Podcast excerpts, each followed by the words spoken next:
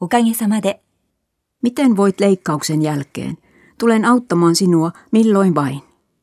Kiitos sinulle, voin hyvin. Sinä autat minua jaksamaan. Olet ollut tärkein tukeni. そうだよ。 Tarkoitatko, että tärkeintä työssä on se, että siitä pitää, ei se, kuinka iso palkka on? Näin on.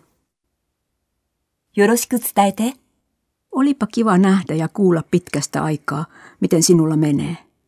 Samoin. Kerro terveiseni miehellesi. どうしたの Nyt me olemme mökillä. Mitä nyt?